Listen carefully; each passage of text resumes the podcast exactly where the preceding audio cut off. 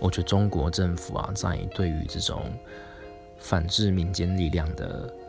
手段，真的是非常的厉害。像这件事情吧，从一开始是官方跟民间之间的争斗，到最后发现官方已经没有办法阻挡民意了，中共马上就想出第二步，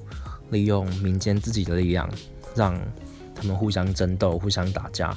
制造出一种混乱出来。我觉得他们只要一产生这种混乱，其实中共政府就已经赢了。为什么呢？因为一旦混乱出现，有能力逃跑、有能力逃离香港的人，他们就知道这边待不住了，慢慢就会逃离。那么剩下的就是那些平民老百姓，他们逃不走，他们也没有办法跟剩下的力量对抗，马上就被击溃了。我真的觉得台湾要以此为借鉴，中共真的很厉害。